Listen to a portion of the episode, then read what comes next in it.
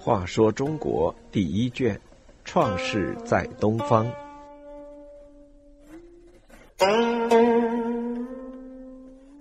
一百二十二，飞廉和恶来。商纣身边有许多佞臣、愚臣和奸臣，他们或者向纣虚报天下太平，使纣长期沉湎酒色；或者出谋划策，帮助纣抢掠美女钱财。或者挑拨离间，陷害忠良。纣的昏庸残暴，全靠这些人为虎作伥，充当爪牙。随着商朝的灭亡，这些人也得到了他们应有的下场。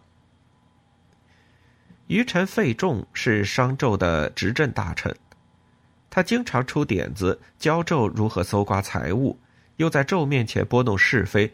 告诉纣哪个诸侯和大臣是危险人物，应加防范和诛杀。对西伯昌，他就曾经唆使纣囚禁过，并多次劝说纣加以诛杀。还有一个佞臣左强，也是纣非常宠幸的人物，他经常教纣如何物色美女，纵情享乐，如何对忠臣施以酷刑，对诸侯施加压力。武王攻入商都。当即把这两个助纣为虐的奸臣斩首示众。有一个乐官名师言，最善于制作靡靡之乐。纣喜欢在靡靡之乐的伴奏下看美女跳舞。这些靡靡之乐大多是师言创作的。他一面创作和教人演奏靡靡之乐，一面训练舞女进行各种妖冶的舞蹈，以满足纣的淫欲。纣终日沉醉在音乐舞蹈中，不理朝政。有人称诗言创作的音乐是亡国之声，创作的舞蹈是亡国之舞。诗言得知商朝兵败，便向东逃到蒲水，在今天河南的范县以南。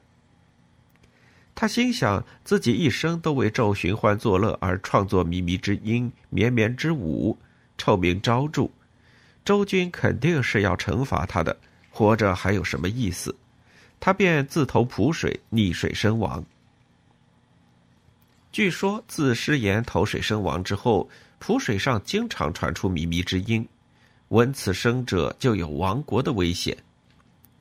这当然是出于后人编造的，但由此可见，失言作乐编舞在促使商纣灭亡中所起的作用。商纣还有两个宠幸的大臣，名叫飞廉和恶来，他们父子俩都是后来秦国国君的先祖。飞廉是个飞毛腿，行走特别快；恶来异常有力，一人可以抵挡数人的搏击。这样，飞廉就成了纣的通讯员，恶来则是他的保镖，经常出入于纣的身边。恶来喜欢说别人的坏话。有不少诸侯和大臣因为恶来的诋毁而受到纣的惩罚，因此积怨很多。周武王伐纣时，恶来狂妄不服，周军很快就把他杀死。其实飞廉在北方为纣置办石棺，好让纣死后躺在坚固的石棺中。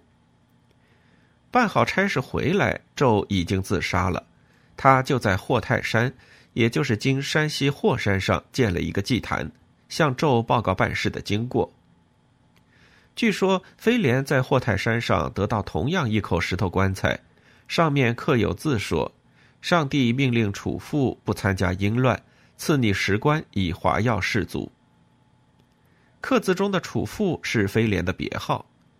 飞廉被上天赐死的故事当然是编造出来的。